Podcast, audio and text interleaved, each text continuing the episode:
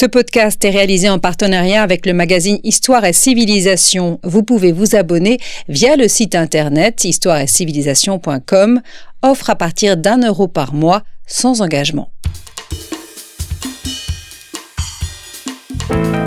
Grands entretiens.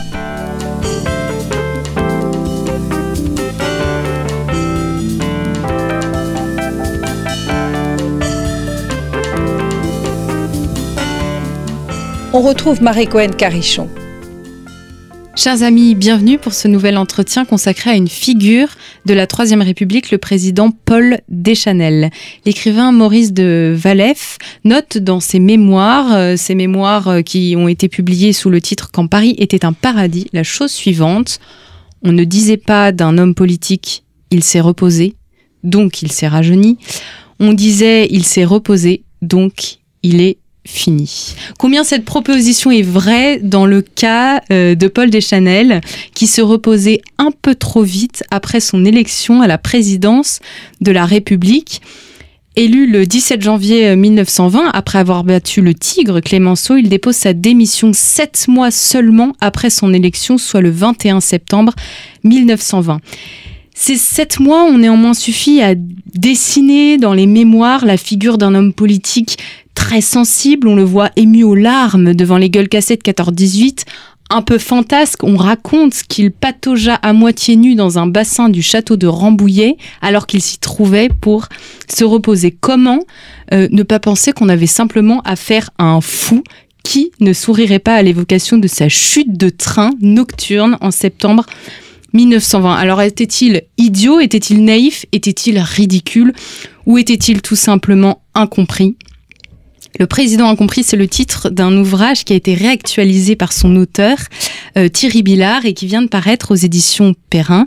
Bonjour Thierry Billard. Bonjour. Merci d'avoir répondu à notre invitation pour parler euh, de ce président un petit peu méconnu, un peu oublié, euh, Paul Deschanel. Alors vous êtes directeur éditorial chez Robert Laffont et vous avez en plus donc de cette biographie sur Deschanel, publié une biographie de Félix Faure et vous avez fait le choix dans cette biographie de ne pas regarder la carrière du président uniquement à travers la lunette moqueuse de l'événement du Quai de la Gare, donc Paul Deschanel, qui tombe du train. Est-ce qu'aujourd'hui, on, a retenu que sa folie, alors qu'on sait qu'il a eu une carrière euh, relativement brillante, que c'était un très bon orateur? Est-ce que même l'histoire aujourd'hui euh, catégorise souvent Paul Deschanel comme le président fou? Bien sûr dans l'esprit public pour ceux qui le connaissent. Il faut être euh, aussi modeste. Hein. Paul Chanel n'est pas un nom euh, mémorable, en tout cas qui est resté dans, la plupart des, têtes des personnes qui connaissent un peu l'histoire. Euh, dans l'esprit de plein de gens, c'est le président fou parce qu'il est tombé du train et parce qu'il euh, y a eu l'épisode du bassin de Rambouillet et parce qu'il a démissionné. Alors qu'on aurait peut-être même se dire, s'il a démissionné, et j'insiste, il a démissionné de lui-même, ça veut dire qu'il n'a pas été démis, d'ailleurs les institutions ne le permettaient pas, mais qu'il a décidé euh, en son âme et conscience qu'il valait, il allait mieux partir. Vous disiez tout à l'heure, est-ce qu'il était idiot? Non. Est-ce qu'il était ridicule? Il l'a été, l'épisode, oui. Et lui-même sentait qu'il était ridicule, ce qui n'a fait qu'accentuer le malaise qu'il avait. Euh, est-ce qu'il était fou? Non. Il était malade, certes, et moi je pense qu'on va y revenir. Il y a eu différentes explications. Et à partir de cette maladie, à partir de d'événements qui sont avérés, l'épisode du train, l'épisode du bassin de Rambouillet, on a énormément brodé et on a développé un tas de choses. Par exemple, bon, Rambouillet, vous disiez, il s'est baigné à moitié nu euh, dans le bassin de Rambouillet. Non, il était d'abord en pyjama. Ça retire rien au fait qu'il soit allé dans l'eau. Il était en pyjama, il était un peu inconscient. Euh, je vous expliquerai pourquoi tout à l'heure. Et il a fait quelques pas dans l'eau. Donc, vous voyez, il y a effectivement du vrai. Et à partir du vrai, toujours, euh, à certains moments, eh bien, on a, on a dérivé et on en a fait une caricature. Et c'était l'intérêt pour moi de ce livre, c'est à partir de effectivement de ce moment-là, qu'est-ce qui avait fait que ce monsieur qui a, comment d'abord il était devenu président de la République Est-ce qu'on avait nommé un fou à l'Élysée en le sachant? Eh bien non. Et qu'est-ce qu'il avait fait avant? Et c'est un parcours de, typique de la Troisième République. Donc voilà, le personnage était euh, à la fois la folie permettait de rentrer dans son histoire, et c'est la folie qui a tué son histoire. Et vous parliez euh, justement de, des raisons qui l'ont poussé à arriver en politique. En fait, Paul Deschanel, c'est le fils d'un homme politique. C'est le fils donc d'Émile Deschanel, qui était un proscrit du 2 décembre, qui était un républicain. Et lorsqu'il y a eu le coup d'État de, Louis-Napoléon euh, Bonaparte, il a été évidemment euh, exilé. Il est parti en Belgique avec d'autres figures importantes des républicains, dont Victor Hugo. et pour la petite histoire, quand Paul Deschanel est né en 1855, son parrain, c'est Victor Hugo. Et c'était parce que c'était le premier enfant de l'exil. Et d'ailleurs, il a été accueilli comme ça, avec ces termes par, euh, par, par Hugo. Donc c'est une, voilà, c'est une, jolie entrée en matière. Émile Deschanel, ensuite, bon, il est revenu, effectivement, il est revenu en France euh, lorsqu'il y a eu des, des, des, des, amnisties, etc. Il a toujours été une figure, mais c'est plus un homme de lettres. C'est un homme politique, certes, puisqu'il a été sénateur, etc. Mais c'est une figure, effectivement, de, de l'univers des républicains. Et ça a permis à son fils, lorsqu'il, après ses différentes études, lorsqu'il a voulu entrer en politique, eh de, de pousser les bonnes portes. Et vous dites d'ailleurs, page 30, que Paul Deschanel euh, est élevé, je vous cite, avec la conscience d'être né expatrié par la faute de Napoléon III. Euh, quel va être l'impact de ce sentiment sur ses convictions politiques? Je pense que ça lui fait détester tous les pouvoirs et toutes les tous les pouvoirs autoritaires et tous les autoritarismes. Ce qui explique beaucoup de choses dans ses idées, dans son côté un peu euh, un, peu modéré. Et puis la fidélité à son père fait qu'il est républicain. Alors d'abord il est républicain, on va dire centre gauche, et au fur et à mesure il va il va plutôt devenir, euh, on va dire, centriste, voire un peu plus à droite tout au long de sa carrière, ce qui est un processus euh, assez répandu, voire classique, euh, et que d'aucuns trouvent dommage. mais, mais voilà, ça lui donne effectivement une, conscience. quand il arrive, il, commence notamment dans la, carrière en étant sous-préfet. Alors, il est d'abord secrétaire particulier d'un président du Conseil. Ensuite, il devient sous-préfet, notamment, notamment en Eure-et-Loire. Il incarne la République. N'oublions pas qu'on est, par exemple, les années 1876-80, c'est des moments où la République n'est pas, certes le régime existe, mais la République n'est pas ancrée dans les campagnes, etc. Et ces, républicains plutôt de bonne loi, ils sont envoyés justement pour la faire aimer, et notamment au milieu paysan, etc. Et lui, comme il à la fois il, euh, il est très cultivé, il a fait de, il a fait de belles études, il est assez assez dandy, il parle bien, il a vraiment dès très tôt eu ce goût de ce goût oratoire prononcé, euh, fait qu'il va vouloir attirer à la République par ses bonnes manières, si j'ose dire, et ça va plutôt, ça va plutôt fonctionner. Mais il est républicain. Il est vraiment, et républicain à l'époque, euh, c'est considéré comme de gauche, voire d'extrême gauche. Donc il, euh, donc voilà, il fait, il appartient, enfin quoi, il participe plutôt à tout le processus de faire aimer la République dans ces années, grosso modo, 76, 81, etc. Vous expliquez qu'il va un peu en province, euh, bon, dans, des sous-préfectures, justement pour faire aimer cette République. Et ce qui m'a marqué en lisant ce que vous écriviez sur ce début de carrière et sur en fait les, études, euh, alors que Paul Deschanel est enfant, on a l'impression qu'il s'ennuie tout le temps. Il dit tout le temps je m'ennuie. C'est très paradoxal chez lui, c'est qu'il dit je m'ennuie mais qu'il n'arrête pas de travailler. Euh, quand on regarde effectivement, j'ai retrouvé dans les archives, alors et ses bulletins de notes, euh, etc.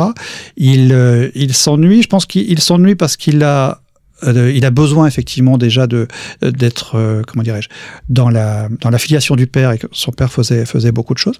Et il a besoin il est tout le temps en, activité. Il est peut-être un peu suractif cet cet enfant comme on dirait comme on dirait aujourd'hui. Ça veut ça veut pas dire que ça se soigne hein, je ne parle pas de, de, problèmes médicaux. Mais je pense qu'il est effectivement dans le besoin de toujours faire quelque chose. Et, on voit quand il est enfant il donc il il arrête pas de travailler il fait différentes activités hors scolaires. Il écrit des pièces de théâtre très tôt, etc. Euh, il, a, il a vraiment envie de euh, d'être dans, dans les pas de son père. Ce qui est très intéressant, c'est que être dans les pas de son père, et ça va être à la fois sa force quand il va devenir homme politique, mais aussi peut-être sa faiblesse. Être dans les pas de son père, c'est être dans le verbe, c'est être dans le côté oratoire. Donc il récite très bien, donc il aime le théâtre, donc il aime et il en écrit comme euh, à un moment il en fera. Mais c'est une vision réellement de la politique, c'est la politique du verbe et du mot. C'est pas la politique de l'action. Et là, vraiment, il est le fils d'Émile Deschanel. Oui, d'ailleurs, vous, vous écrivez, euh, page 40, 46, que sa vision de la politique est très littéraire, trop idéaliste. Complètement. Il a vraiment une vision. C'est un, adolescent et plus un jeune homme qui est, qui à force d'avoir beaucoup lu et peut-être un peu trop dans les livres et un peu trop dans la vision des livres. Et donc euh, vraiment, il, il est convaincu que la parole peut tout, euh, peut tout faire. En même temps, quand on est quand on est en exil avec euh, comme parrain Hugo et entouré de, personnalités comme ça, forcément, ce sont que des gens qui euh, qui placent, ah, même s'ils ont agi, hein, qui placent le verbe en premier. Donc lui, dans sa conception des choses, c'est euh, c'est forcément ça. Oui, et puis c'est la Troisième République, c'est quand même le, le temps. Euh, Tout à fait, c'est le temps de la parole, c'est le temps des grands discours, c'est le temps quand il se donc quand il est sous-préfet, il passe son temps à faire des grands discours et quand il se présente aux premières élections, alors c'est assez vif. Hein, il se présente euh, en 1880 à des premières élections euh, en, Eure-et-Loire. Il a face à lui un monsieur qui s'appelle Gatineau, qui est le potentat local, qui est plutôt un, radical, donc assez assez virulent. Alors tout le monde pense qu'il va faire qu'une bouchée de Deschanel. Bon, il a, il a fait rapidement une bouchée de Deschanel, mais il s'est très bien battu donc il a découvert que, il a découvert que, en grosso modo, pour caricaturer, on peut tâter le cul des vaches, mais en même temps, euh, lorsqu'on fait des réunions dans des bistrots, etc., il faut savoir parler. Donc son art oratoire, ce qu'il a appris au théâtre ou ce qu'il a appris, etc., lui permet justement de, de maintenir l'attention et d'avoir de la répartie. Et il aime ça, il aime ça, c'est un homme de parole, c'est vraiment la troisième. Est-ce qu'il est euh, justement euh, euh, reconnu comme tel dans les salons, dans les cercles, comme un grand orateur? Alors au début, il rentre dans les salons parce que parce qu'il est bien mis, parce que c'est une nouvelle figure qui commence à, monter, parce qu'il est il est bien élevé, il est bien éduqué. ça paraît bizarre de dire ça aujourd'hui, mais à l'époque c'était hyper important et les salons étaient mondains, étaient plutôt aristocrates. Et là encore, il fallait que la République soit soit soit acceptée. Et donc oui, donc ça lui ça lui ouvre des portes. Et on dit très vite, et la presse va dire très vite que dès ses premières interventions, lorsqu'il est élu, euh, lorsqu'il est élu euh, député, dès ses premières interventions, il marque euh, à la fois par sa façon de dire, sa façon de prononcer des discours, et par le fond des idées qu'il qu'il professe. Alors, on connaît pas très bien la, Chambre des députés sous la Troisième République. combien il y a de partis, combien il y a de mouvements, grosso modo, au moment où lui va être député? Beaucoup. Beaucoup. Alors après, c'est un peu comme aujourd'hui, c'est-à-dire qu'il y a des grands mouvements qui sont connus par le grand public et il y a des groupes qui ont des tas de noms un peu un peu différents. Caricaturons, il y a euh, les monarchistes euh, qui il y en a qui sont élus, hein, qui considèrent qu'il faut rien bouger. Il y a les républicains, on va dire, euh, on va dire les républicains, pas encore progressistes. Si on parle du début, ce qui est progressistes à partir de, à partir grosso modo plutôt des années 90. il y a bon, il y a, il y a les radicaux qui sont on va dire plutôt à gauche. On pourrait aujourd'hui dire c'est presque c'est plus insoumis en tout cas que tout cas qu'autre chose. Et puis il y a quelques républicains entre les deux qui estiment qu'il faut attirer tout le monde et qu'il faut pour que la République puisse euh, s'installer, ne pas être euh, trop dans le dans, les propositions dans les propositions radicales. Lui, Deschanel est plus est plus dans cette tendance-là. Je vous disais tout à l'heure, il est effectivement plutôt, on va dire au début plutôt centre gauche. Ça veut dire Centre-gauche, c'est pas euh, tout refuser, c'est au contraire vouloir concilier assez vite. Il le promet, il il le professe comme ça. Euh, il est libéral sur plein de sujets. Il est économie sur l'économie, il est assez euh, assez classique. Hein. Évidemment, on n'est pas encore autant du collectivisme, ça viendra plus tard dans les dans, dans, dans, dans les partis politiques. Mais lui, il est plutôt euh, vraiment. Donc il faut il faut comment dire la propriété privée en garde, etc. Mais il faut développer du mutualisme. Il faut prendre en compte la question sociale, c'est-à-dire la question sociale, c'est le nombre d'heures de, nombre d'heures de travail, le travail des femmes, le travail des enfants, etc. Il veut qu'il y ait plein de progrès sociaux pour ça, parce que il est contre la peine de mort, par exemple, ce qui est totalement original euh, à l'époque. Il y a même des. Alors c'est intéressant parce que la peine de mort est un sujet qui n'est pas typique à certains partis, mais qui regroupe des personnalités de différents partis. Ils font des groupes, des associations contre la, contre la peine de mort. Le mutualisme, par exemple, alors aujourd'hui on ne sait pas forcément ce que c'est, puisqu'il y a la sécurité sociale, mais à l'époque c'était créer des organismes alors, privés, créer des organismes privés dans lesquels on versait, euh, on versait de l'argent qui permettait d'avoir des assurances sociales, etc. Et pour ça, il est pour. Et ce qui est considéré comme étant de gauche à l'époque. Après, sur des questions plus euh, régaliennes, il est, il est plus, il est plus classique, il est plus de droite, l'autorité, etc. C'est typique de l'époque. Oui, vous parlez d'une troisième voie. C'est exactement. C'est alors, euh, à l'époque, c'était euh, ni réaction ni révolution. Donc ni réaction, ça, on est dans les années 1890. Ni réaction, c'est donc on veut pas des monarchistes, on veut pas retourner en arrière, on veut pas euh, évidemment, on n'est pas maurassien ou quoi que ce soit. Ni révolution, c'est on veut pas, on veut pas les radicaux jusqu'au boutistes et on veut pas non plus ce qui est en train de monter les socialistes et les socialistes collectivistes. Lui, il est entre entre les deux. La grande période effectivement de Deschanel sur les idées, c'est les années 1890. Donc c'est ce qu'on appelle la période du progressisme c'est les ex-opportunistes qui, évoluent un peu, qui deviennent, qui, sont dits et qui s'admettent progressistes. Et il y a dedans, il y a des jeunes loups. Il y a des Chanel, il y a Louis Bartou, et il y a Raymond Poincaré, qui sont des figures qui commencent à émerger à la Chambre, à faire des discours et à se fédérer.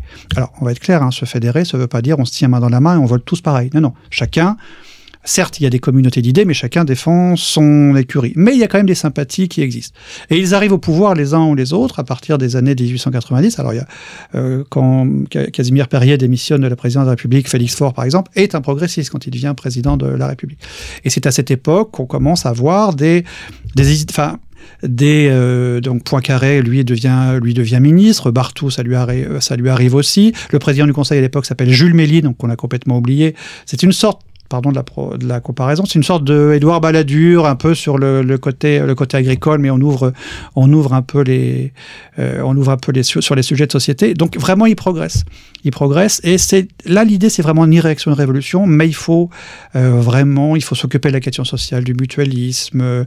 Les relations internationales sont des sujets hyper importants pour eux. Et là, au fur et à mesure, Deschanel va vraiment faire entendre une voix différente, euh, différente des autres.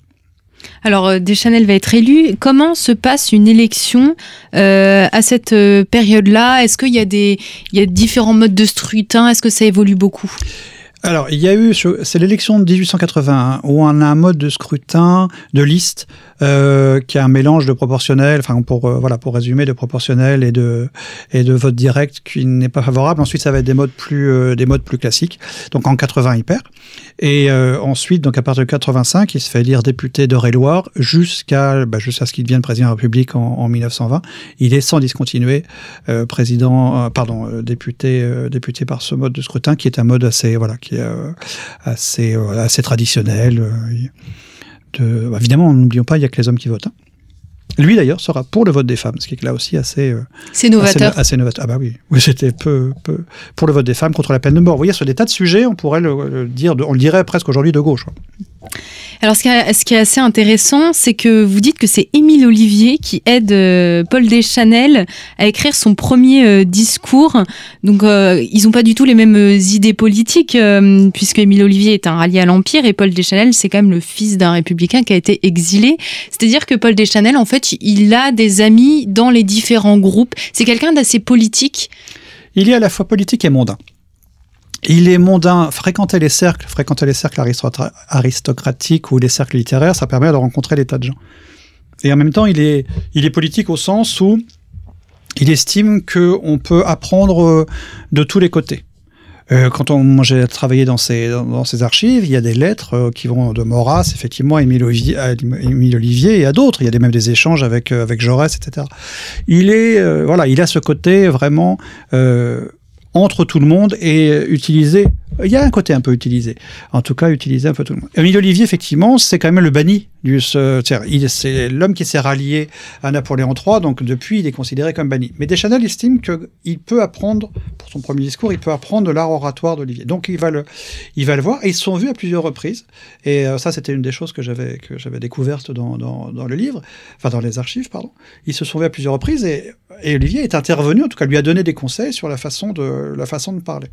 Et ça prouve aussi que de Chanel était. Alors, est-ce que c'était de l'habileté? Oui, mais c'était aussi une façon de se dire tiens, on peut, on peut écouter tout le monde si on veut que la, la République s'installe. Alors vous avez parlé un petit peu de, ces idées très novatrices euh, en politique intérieure. Est-ce que euh, il pense la politique extérieure de la France? Ah, il n'arrête pas. Alors c'est très intéressant parce que il y a plusieurs. Enfin moi je le, visualise comme ça, j'analyse comme ça. Dans la vie politique, dans la pensée politique de Deschanel, il y a plusieurs périodes. Il y a vraiment la période donc au début il commence à se faire connaître. Après donc il intervient sur des petits sujets puis au fur et à mesure il commence à en. Il faut toujours en capter un pour donner voilà et on commence à devenir un peu le spécialiste de, de ce domaine. Donc il le fait. Ensuite, il y a la période des grands débats, euh, des grands débats de société français sur les sujets français que j'évoquais tout à l'heure de la question sociale, etc.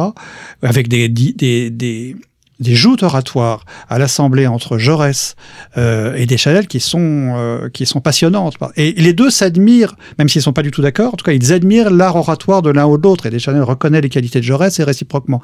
Alors, on parlera peut-être de Clémenceau tout à l'heure. C'est pas exactement la même amitié. c'est pas de l'amitié. En tout cas, c'est pas la même euh, admiration. On s'en doute. Euh, et ensuite, à partir de comme si la politique intérieure était pouvait salir les mains comme si euh, il fallait qu'il passe à autre chose. Il, de plus en plus, il s'intéresse à la politique étrangère. Et donc, à partir du au tournant du siècle, et, encore plus à partir de, euh, je dirais des années 8, 10, etc., il s'intéresse vraiment surtout à la politique étrangère. Mais pourquoi? Parce que d'abord, une des raisons de son intérêt, Il a beaucoup voyagé étant, euh, étant jeune, ce qui est assez rare. Il est allé en Allemagne, il, est allé, il, a visité plein de pays, ce qui ne se passait pas forcément à l'époque, parce qu'il a toujours voulu comprendre les autres pays. Par exemple, ce qui est assez euh, original, il, explique que si on ne comprend pas, euh, si on veut comprendre l'Allemagne, il faut aller la voir, il faut savoir, il faut aussi se mettre dans la tête de la pensée des dirigeants allemands pour comprendre ce qu'ils veulent faire. Ça ne veut pas dire qu'il est contre euh, le fait qu'il y ait qu'il faille une revanche ou quoi que ce soit, ce qui était le grand thème de l'époque, mais ça veut dire qu'au contraire, il faut, il faut le comprendre. Et donc très vite, il s'est intéressé à la question des Balkans, il s'est intéressé à la question de ce qu'il faut une grande société des nations euh, pour euh, gérer les problèmes. Est-ce que aux relations donc avec aux relations avec l'Allemagne, à la question du colonialisme, c'est un des sujets qui, l'intéresse. Il est très ami avec Lyoté. Il est vraiment dans, dans tout ce qui correspond à l'époque. Je pense que c'est aussi pour lui un moyen dans la mesure où rapidement dans sa tête se forme l'idée de d'avoir une voix, un son euh, différent, ça lui permet aussi d'être un peu au-dessus des partis et de devenir le spécialiste de ce domaine. On lui propose d'ailleurs, parenthèse, des ambassades régulièrement, et même notamment, euh, notamment en Russie. Je pense que ça lui permet, fin de la parenthèse, je pense que ça lui permet aussi de, d'avoir l'impression de, de s'ouvrir plus facilement les portes de la présidence de la République ensuite. Parce que le président de la République, lui, gère la politique étrangère. Enfin, il pense qu'il gère la politique étrangère. Euh, est-ce qu'il a un rôle euh, important pendant la guerre? Il a été président de la Chambre de 1890 à 1902. Alors une élection au début, je vous disais tout à l'heure, c'était la période du progressisme, dont les progressistes veulent avoir la présidence de la Chambre. Face à, lui, il y a toujours des radicaux, euh, des radicaux de gauche, euh, Buisson, etc. Il se fait élire en pleine période où la majorité n'est pas, est pas forcément tout le temps pour les progressistes, mais il est réussi à se faire élire. C'est la période de l'affaire Dreyfus. Donc c'est quand même une crise mémorable. Président de la Chambre à l'époque, c'est vraiment, puisque la Chambre a tout, tout pouvoir pour renverser les gouvernements, c'est vraiment un rôle d'arbitre c'est vraiment donner la parole aux uns aux autres. Alors après, c'est pas seulement agiter sa cloche et dire euh, taisez-vous monsieur, vous n'avez plus la parole. C'est aussi essayer de les fédérer, essayer que ça se passe bien, etc. Et il parle avec tout le monde, il échange avec tout le monde, il se, il se comporte courtoisement avec tout le monde. Il s'efforce de montrer, et il ne l'est pas, qu'il n'est pas partisan, en tout cas au maximum. Ce qui fait qu'au fur et à mesure, alors que toute la presse systématiquement qui est adversaire, qui est, qui contre lui, annonce qu'il va se faire blackbouler à la prochaine élection présidentielle, ça avait lieu tous les ans à l'époque. Tous les ans, on réalisait le président de, la Chambre. Il se fait réélire pas anodin en tout cas. Et quand il devient euh, une deuxième fois président de la Chambre, c'est-à-dire de 1912 donc jusqu'à 1920 son élection à la présidence, 1912, 14, donc il est président de la Chambre en pleine Première Guerre mondiale. C'est lui qui prononce tous les discours des soldats qui sont morts euh, au feu. C'est lui qui essaie d'avoir des informations quand Clémenceau est au pouvoir, qu'il ne donne pas aux parlementaires, etc. Donc il y a effectivement un rôle, il a un rôle, c'est le troisième personnage de l'État. Il a un rôle effectivement, alors oui, de d'union, de maintenir le, patriotisme, d'union sacrée, etc., de maintenir tout ça. Oui, l'union sacrée, c'est vraiment euh, au moment de la guerre où les partis euh, ont signé, euh, ont enterré la hache de guerre. C'est ça, enterré la hache de guerre. On accepte que les militaires fassent ce qu'ils veulent. Je caricature, mais c'est pas faux. Fassent ce qu'ils veulent et le pouvoir aussi fait ce qu'il veut. Mais voilà, il n'y a plus de, il y a, y a plus, même s'il y en a toujours, il y a plus de droite de gauche et on est tous français, on est tous patriotes. Bon, ce qui fera aussi quelques quelques exagérations, on s'en doute. Chers amis, je vous remercie pour votre écoute. Euh, je vous rappelle que ce podcast est offert par notre rédaction avec le soutien de l'association Storia Voce. Vous pouvez toujours soutenir notre association et contre un don, vous pouvez recevoir un livre de votre choix en cliquant sur le lien en haut de la page d'accueil de notre site storiavoce.com et je suis toujours avec Thierry Billard. Pourquoi est-ce que Paul Deschanel veut-il absolument être président de la République? Vous avez dit au début de votre livre qu'il est assez attaché au titre quand même. Il est... Euh, je pense que s'il avait plein de médailles, il, les aurait mises toutes les sur, son, sur sa poitrine. Il en a eu plein d'ailleurs en, tant que, en tant que président de la Chambre, etc. Il en a reçu de différents pays. Au-delà de la plaisanterie, je pense que, n'oublions pas, je reviens à son père, Émile Deschanel. Il y a la volonté de faire encore mieux que son père il est élu à l'Académie française, par exemple. Euh, au, tournant, du siècle, il est élu, et en fait, il le fait parce qu'il aurait aimé que son père le soit.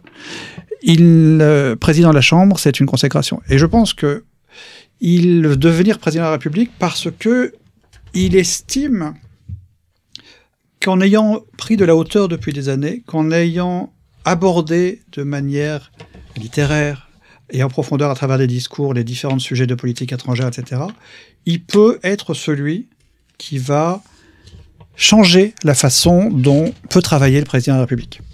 À l'époque, euh, Aujourd'hui, on est habitué à avoir des présidents qui ont tous les pouvoirs, enfin, presque. Euh, C'est-à-dire qu'ils décident de tout la politique étrangère, la politique intérieure, etc. À l'époque, il faut vraiment se remettre dans, le contexte. Le président de la République, alors on a dit que c'était un soliveau. Clémenceau a dit qu'il était aussi utile que la prostate, ce qui n'a pas empêché de vouloir se présenter à l'Élysée, mais ça c'est autre chose. Euh, en fait, le président République, grosso modo, on l'a caricaturé en, en, inaugurateur de chrysanthème. Ça, c'est la caricature. Parce qu'en vérité, si on étudie les autres présidents de la République euh, avant Deschanel, que ce soit Poincaré, Félix Faure ou, d'autres, il y en a qui ont considéré qu'ils ne pouvaient rien faire, mais il y en a qui ont réussi quand même par des, par des travaux, par de la subtilité, par en nommant X ou Y plutôt que tel autre, à influencer. Et quand on a une véritable connaissance de certains domaines, on peut réellement influencer. Le grand débat institutionnel de l'époque, c'était est-ce qu'il faut rendre au président de la République les pouvoirs qu'il a dans la Constitution? N'oublions pas que la Constitution, en fait, donne de vrais pouvoirs au président. Le problème, c'est que depuis MacMahon, euh, plus personne n'ose les faire de peur de se retrouver euh, bloqué, etc. Donc là, c'est pas la lettre de la Constitution, c'est la façon dont on l'interprète qui a complètement changé. Et Deschanel, il, est toujours, il a toujours été convaincu que en fait, c'était pas donc le texte qu'il fallait réformer, mais c'était la façon de pratiquer ou de, mettre en application ce texte, et que ça tenait aux hommes qui étaient euh, au pouvoir. Et que si les hommes avaient la volonté, avec une, avaient une connaissance, c'était euh, audible des ministres, ils y, ils y arriveraient. Alors c'était, on le verra peut-être, c'était un peu se leurrer parce que c'est beaucoup croire que une seule voix, en tout cas le seul le talent oratoire, en tout cas la conviction peut, l'emporter. Mais c'était ça sa certitude, c'était que la Constitution existe, le président peut avoir un rôle, mais il faut que les, personnes qui, qui sont à l'Élysée osent utiliser ce rôle.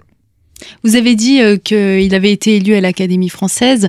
Euh, on se rend compte que l'Académie française, c'est aussi un jeu de. Pour être élu, c'est vraiment un jeu de relations. C'est pas du tout euh, une démocratie euh, où on vote uniquement sur les talents euh, littéraires du candidat. Ah non, ça n'a jamais été. Ça, c'est sûr et c'est toujours, c'est toujours pareil. Il y a toujours, bah, c'est évidemment un jeu de, c'est un jeu d'amitié, enfin ou d'inimitié, parce que vous savez que l'Académie française, l'Académie française, si des gens disent non contre vous, vous sûr, vous pouvez, pouvez pas y aller. Si un ou deux disent non, personne, il faut. Et donc, c'est quand même effectivement élire le président de la Chambre. C'est vrai que c'est vrai que ça facilite facilitait, euh, ça facilitait des choses. Et il est très bon pour ça, Deschanel. Et on le verra, je ne sais pas si on en parlera au moment de l'élection présidentielle. Euh, l'élection présidentielle, il a beaucoup agi pour être élu euh, et que Clémenceau ne le soit pas. C'est pas seulement été, euh, ça n'a pas seulement été une opération anti, anti. Donc à l'Académie, oui, il a fait marcher toutes ses relations. Il avait des amis qui, qui lui rappelaient, qui lui rapportaient comment un tel allait voter, etc. C'était assez amusant.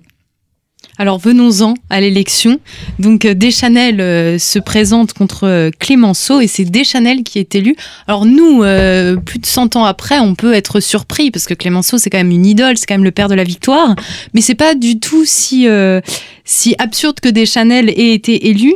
Pourquoi les parlementaires voient-ils d'un mauvais œil la candidature du Tigre? Je vais faire un petit bémol si je peux me permettre. Deschanel ne se présente pas contre Clémenceau. En vérité, c'est à l'élection, c'est à l'élection même, il n'y a eu que Deschanel. Mais il y a eu une préélection, il y avait toujours un pré-vote où là, tout d'un coup, on a poussé Clémenceau à se présenter, mmh. alors que Deschanel, puisqu'il s'était déjà, il s'était déjà présenté en 2000, euh, pardon, lapsus, en 1913, etc. Voilà, il, il avait déjà, il avait déjà envie, euh, envie d'y aller. En 1913, c'était Poincaré, qui était pourtant un ami, qui avait été élu, et donc il en avait un peu, un peu été mortifié. Donc là, la logique, en tant que président de la Chambre des députés euh, depuis, euh, de, depuis des années, donc depuis 1912 et pendant la Grande Guerre, c'était forcément plus personne ne veut y aller, forcément, Deschanel va se présenter, et cette fois, il va être élu. C'est le troisième personnage de l'État. Il est habitué euh, à arbitrer, il a plutôt bien fait, euh, les, les, parlementaires l'aiment bien. Ce sont les parlementaires qui votent. Donc, il y a tout. Oui, il faut bien, il faut bien le rappeler. Ça, ouais. Ce sont les parlementaires qui élisent le président de la République. Et les parlementaires, c'est les députés et les sénateurs réunis en congrès. Ça, c'est la version connue. Euh, ce qu'on a oublié, c'est qu'il y a toujours des élections préalables euh, qui sont organisées. Et peu à peu, donc quand Deschanel commence à faire sa campagne, il découvre que Clémenceau se laisse porter. C'est-à-dire que des amis de Clémenceau, euh, notamment Georges Mandel, disent Vous êtes le père de la victoire, euh, vous avez toutes les chances, les parlementaires voteront pour vous. C'était un très mauvais calcul parce que les parlementaires, au contraire, en fait, c'est vrai, les parlementaires étaient contre Clémenceau. Pourquoi? D'abord, il a quand même passé toute sa carrière, et en étant euh, parlementaire et en étant journaliste, à dire de mal de tous les députés. Et alors, il l'a écrit, Donc il y en a qui s'en souviennent. Et euh, ils ne pouvaient pas s'empêcher par, euh, par goût du bon Et c'est vrai qu'aujourd'hui, à lire, c'est réjouissant.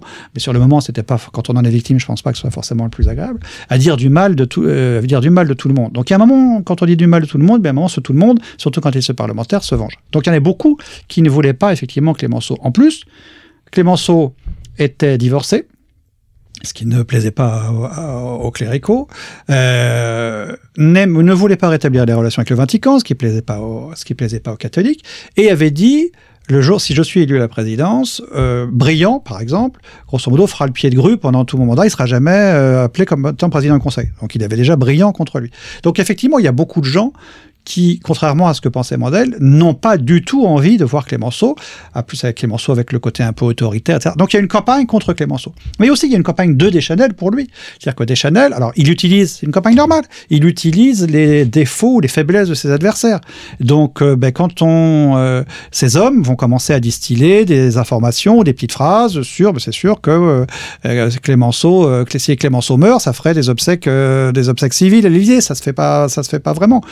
Des Chanel fait passer des émissaires euh, au Vatican pour que le Vatican passe le message aux députés catholiques et qui votent pour lui dans les votes, dans les réunions préparatoires.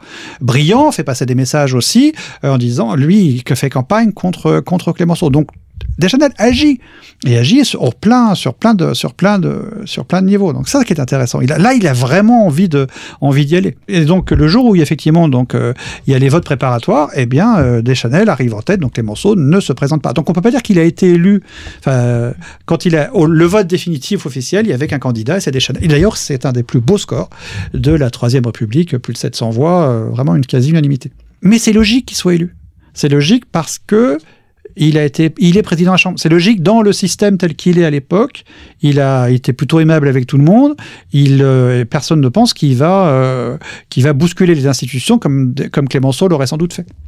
Oui, Clémenceau, on a l'impression que tout le monde le déteste et qu'il déteste tout le monde. Et d'ailleurs, il y a des mots très durs euh, de Clémenceau à l'égard de, de Deschanel. Ils se sont jamais aimés. Clémenceau, moi, vraiment, je disais tout à l'heure, c'est euh, à lire aujourd'hui, cette verve fait, fait, plaisir. Mais il a quand même passé son temps à dire du mal de Poincaré, à dire du mal de. Vraiment, c'était des hommes, des Poincaré, des Chanel, c'est des hommes qu'il n'aimait pas. Et depuis toujours, il y a même eu un duel entre entre Poincaré, ah, pardon, entre Deschanel et Clémenceau.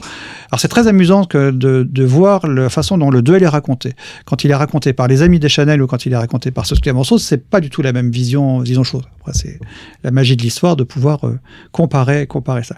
Donc effectivement, il se, effectivement, il, se déteste. Pour lui, Deschanel, c'est, euh, pour Clémenceau, Deschanel a le gros défaut de ne jamais avoir fait de la politique en tant que ministre, de d'être un homme qui parle bien, certes. Alors, et encore, c'est pas forcément sa tasse de thé euh, oratoire, mais de jamais avoir mis les mains dans le cambouis. C'est une des autres caractéristiques de, de Paul Deschanel.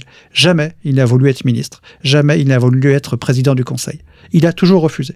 Et il a eu plusieurs propositions. Poincaré, lorsqu'il était président public, lui a proposé de devenir président du Conseil et tout. Il a toujours refusé. En demandant à chaque fois, c'est intéressant, qu'on ne communique pas sur le fait qu'on lui ait proposé et qu'il ait refusé. Pourquoi? Parce qu'il avait peur que ça lui nuise et qu'on dise qu'il n'avait pas le courage. Mais il n'avait pas le courage, en réalité. En fait, il pensait que son talent, que ses capacités, c'était d'être effectivement de l'art oratoire, d'arrondir les angles, d'arranger les gens, d'avoir de l'influence, plus que de gérer des crises ou quoi que ce soit. Sans doute, il a raison. Le problème, c'est que c'est aussi ce qui va être la faille de son parcours. C'est-à-dire qu'en ne devenant pas ministre, eh bien, il ne euh, donne pas l'impression qu'il est capable de gérer. Et lorsqu'il va être face à des ministres, eh bien, il va voir qu'il ne sait pas gérer.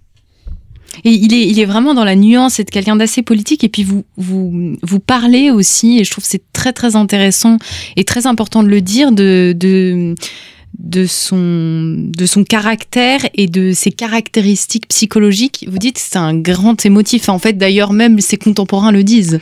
Il y a des dans les Joseph Caillot, qui était un de ses, un de ses amis, euh, qui est une grande figure de la troisième qu'on a qu'on a un peu oublié, euh, raconte comment effectivement un jour, il a été un peu vif avec Deschanel, et Deschanel est président de la Chambre.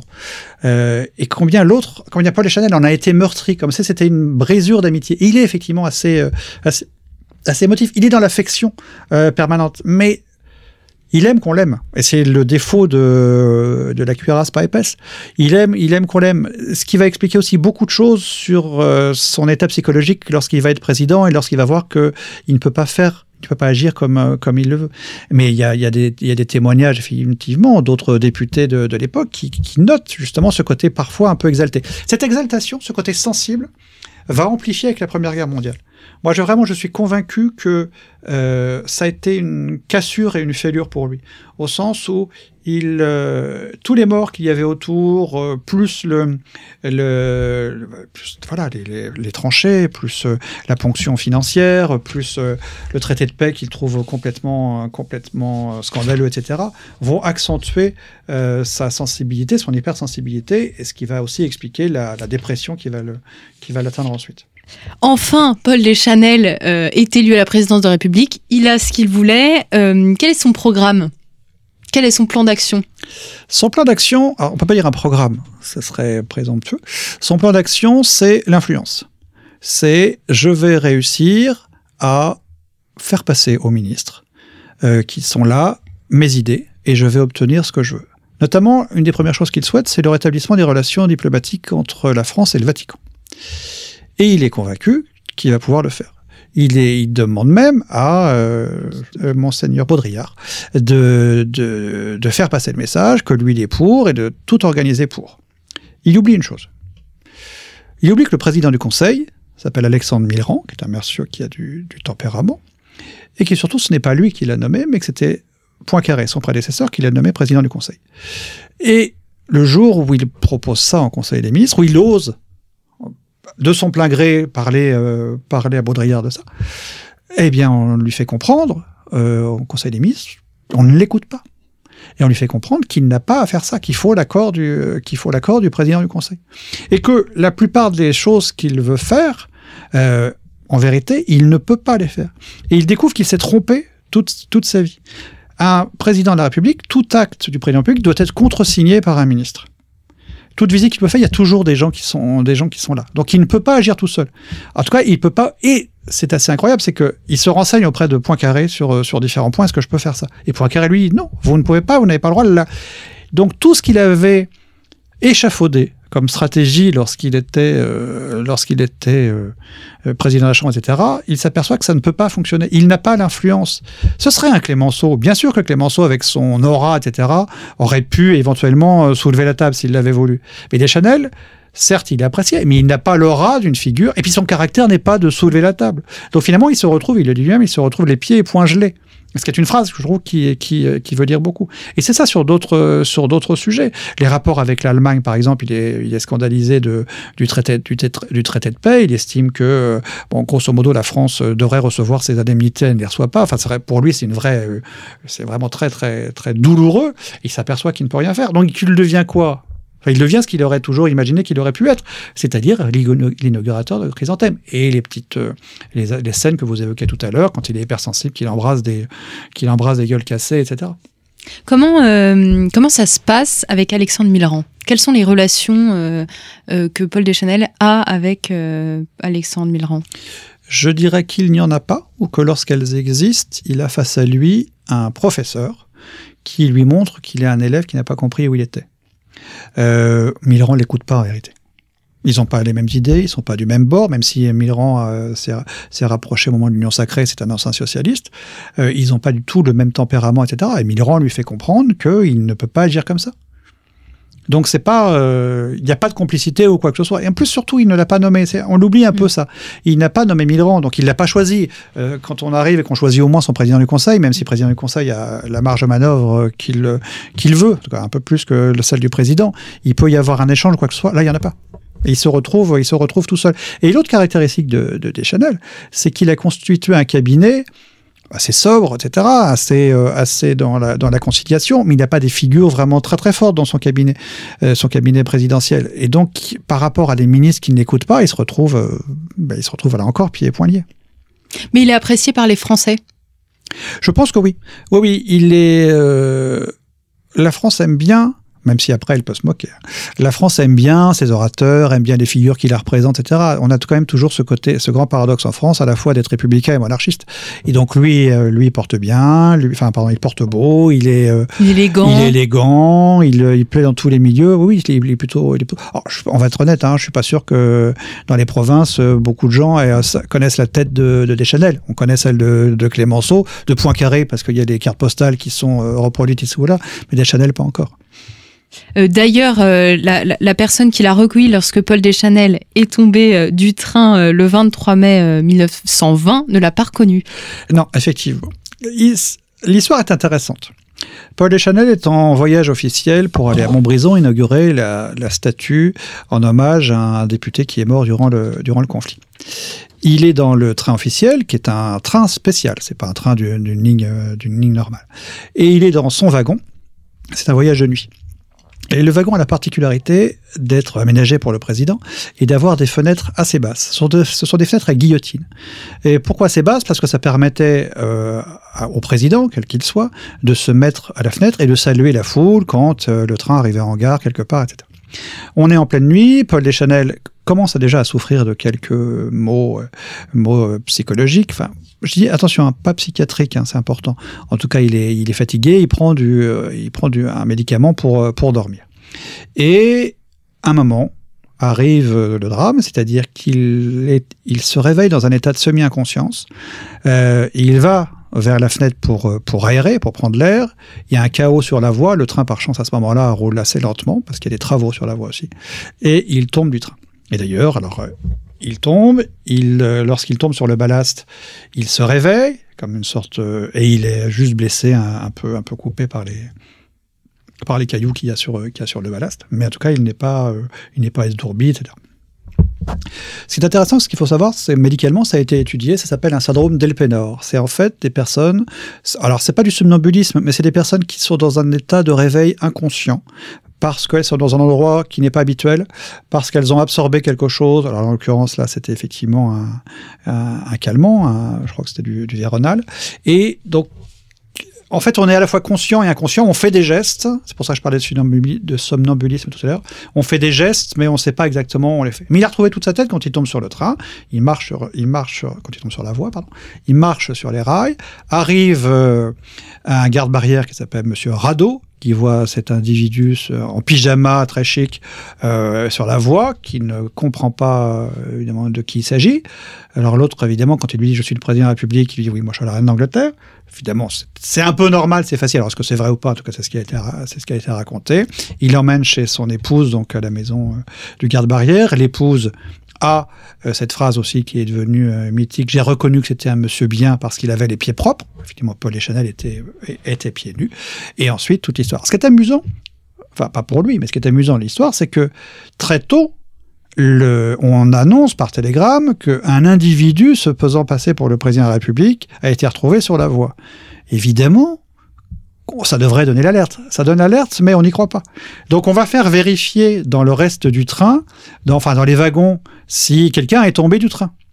Sauf, personne ne va dans le wagon du président République, ça peut pas être lui. Eh bien si, c'est lui. Si vous voulez euh, contempler euh, cette scène qui est assez poétique et puis assez, euh, assez fantasque, elle a été mise en scène dans le nouveau film de Jean-Marc Perfit, qui est un film donc, qui vient de sortir au cinéma, et ce film qui revient sur les sept mois de présidence de Paul Deschanel, dont vous pouvez trouver la critique dans le numéro d'Histoire et Civilisation, le numéro 86. Alors quand je vous entends euh, parler de Paul Deschanel, et finalement on, comprend qu'il est peut-être pas si fou que ça. Mais il n'est pas fou du tout. il est, pas malade, certes, mais il n'est pas fou. Est-ce qu'on peut dire qu'il est surtout un peu déprimé, un peu dépressif? Il est, Oui, bien sûr. Il est complètement déprimé. Alors aujourd'hui, on dirait peut-être à burn-out, mais il est vraiment déprimé je pense que quand il arrive, il y, a a, il y, a des événements et il y a des analyses médicales. Quand il arrive à la présidence de la République, il est effectivement très fatigué par la guerre, par, euh, par vraiment tout le drame qu'il y a eu, le nombre de morts, etc., par la bataille euh, pour la présidence de, la République, euh, et puis par le fait aussi de découvrir qu'il ne peut rien faire. Ça a été vraiment, vraiment, psychologiquement, c'est un énorme, un énorme traumatisme pour lui de découvrir que, ben, grosso modo, 40 ans de carrière, tout d'un coup, sont bloqués, 40 ans d'espoir, donc il y a des épisodes, il y a des épisodes effectivement un peu un peu émotifs quand il quand il euh, sert des gueules cassées. En même temps, ça peut être aussi un moyen de se comporter différemment. Il y a euh, donc il y a l'accident, il y a l'accident du train, et il y a ensuite un autre accident qui va amener à sa démission, qui est un incident qui est celui où un matin il est à Rambouillet, donc est un palais euh, de la présidence, pour se reposer. Un matin, il se lève très tôt, il se retrouve le même syndrome de réveil incomplet, et il on le retrouve en pyjama dans le dans le bassin. Alors le bassin, c'est un, une petite pièce d'eau avec un jet Hein. Et là, il décide de démissionner. Alors, pour, la petite, pour savoir qu'après l'accident du train, il avait déjà proposé de démissionner, mais Alexandre Milran avait refusé en disant il allait se remettre, etc. Après, il y a eu. Donc, il y a la vérité, c'est ça. Ces épisodes-là sont des épisodes, des épisodes réels. Il y a des tas d'analyses médicales ou d'études médicales qui ont été faites par la suite. Il n'y a pas de syphilis, comme contrairement à ce qu'on a raconté. Mais surtout, par la suite, on a dit tout et n'importe quoi. Alors, dans les anecdotes en fait, il y a beaucoup, beaucoup d'anecdotes qui partent d'un petit livre qui est sorti il y a les années 30, euh, euh, un peu, euh, qui colporte des tas de choses. Alors, qui colporte que Paul Deschanel, pour montrer qu'il était fou, hein, pour essayer de dire qu'il était fou, Paul Deschanel avait signé des décrets Napoléon vers Saint-Gétorix. on a dit qu'il était monté, monté aux arbres. On a dit qu'il avait reçu un ambassadeur entièrement nu avec un grand cordon de la Légion d'honneur. Après, et ça, ça a été colporté. Donc, ça, ça ressort dans ce petit livre. Et ensuite, on a dit que sa femme avait signé à sa place euh, des décrets donc dans un petit livre qui a ensuite été repris par de nombreux livres. Vous savez, ces livres un peu rapides qui sont faits au moment des élections présidentielles. Alors il y a les histoires de la Troisième République très sérieuses comme Adrien Dansette, euh, pardon, histoire des présidents de la République euh, très sérieuses comme Adrien Dansette. Et puis il y a d'autres petits livres, un peu les opuscules. Ben, on fait de la compile et euh, c'est plus simple d'avoir un peu du, euh, du croquignolesque comme ça que de les décrets signé Vercingétorix et Napoléon, aucun n'a été retrouvé signé comme ça. Il y a, des, études qui ont été faites par Jean Favier, monsieur quand même grand historien, euh, aux archives, pendant le, tout le, concernant tout le mandat des Chanel, on n'a rien trouvé. Il y a aussi, on avait essayé de vérifier, est-ce qu'il y a des décrets dont la signature des Chanel changé Aucun non plus ne montre que la signature a été différente, falsifiée, qu'elle serait celle de sa femme. Donc, en fait, il y a beaucoup de bluffs il y a beaucoup de, pas du bluff, mais il y a beaucoup de, de, de blabla, de qu'en dira-t-on, parce que ça améliorerait, euh, pardon, je vais être vulgaire, ça améliorerait la sauce, ça améliorerait euh, l'histoire. Mais c'est faux. Imaginez par exemple un grand cordon, le président de la République entièrement nu. Alors d'abord, on, aurait, je pense, il y avait toujours un ministre avec le président quand un ambassadeur arrive, et on l'aurait laissé passer comme ça entièrement nu. Enfin, ça tient pas debout. Et le président, alors, on a dit aussi que, j'évoquais tout à l'heure, il serait monté aux arbres en présence de quelqu'un. Personne ne peut dire qui est ce quelqu'un et personne n'a raconté euh, de manière sérieuse qui était là. Donc là encore, c'est la petite histoire qui tout d'un coup se greffe à la grande et qui, pour donner ou pour étayer l'histoire de la folie, mais ce sont que des ragots qui ne sont pas étayés. Oui, Deschanel était malade, oui, Deschanel a fait une grosse dépression, euh, oui, Deschanel, effectivement, est bien tombé du train, oui, Deschanel, il y a eu l'incident d'Arbouillet, mais de là, on n'a pas besoin de le rajouter, c'est déjà suffisamment difficile comme ça. Et c'était difficile pour lui, parce que il a dit, je suis ridicule, je vous le disais tout à l'heure, il a dit, je suis ridicule, il ne pouvait pas rester. Oui, il a, il a, il a eu quand même une conscience de ce qu'il renvoie. Hmm. Mais, euh, mais en fait, ce que vous dites euh, montre bien que tous ces éléments font en fait le personnage de roman, mais quand on est historien, ce qui fait euh, vraiment le récit, c'est l'archive. Oui, bien sûr. Merci beaucoup euh, Thierry Billard euh, de nous avoir raconté Paul Deschanel vraiment derrière le roman. je ne sais pas si c'est plus attrayant ou pas, mais c'est beaucoup plus réaliste. On imagine beaucoup mieux la Troisième République grâce à, à, ce récit. Donc je rappelle que vous avez réactualisé votre biographie de Paul Deschanel, que vous susciterez le président incompris et que vous avez également euh, fait paraître euh, une biographie de référence euh, sur Félix Faure. je vous incite, chers auditeurs, à vous la procurer puisque c'est très rare les livres sur la Troisième République. C'est vraiment important si on veut comprendre l'actualité de se plonger un petit peu dans le passé qui finalement n'est pas si loin de nous. Je vous remercie à tous pour votre écoute et pour votre fidélité et je vous dis à très bientôt pour une nouvelle émission de nos grands entretiens.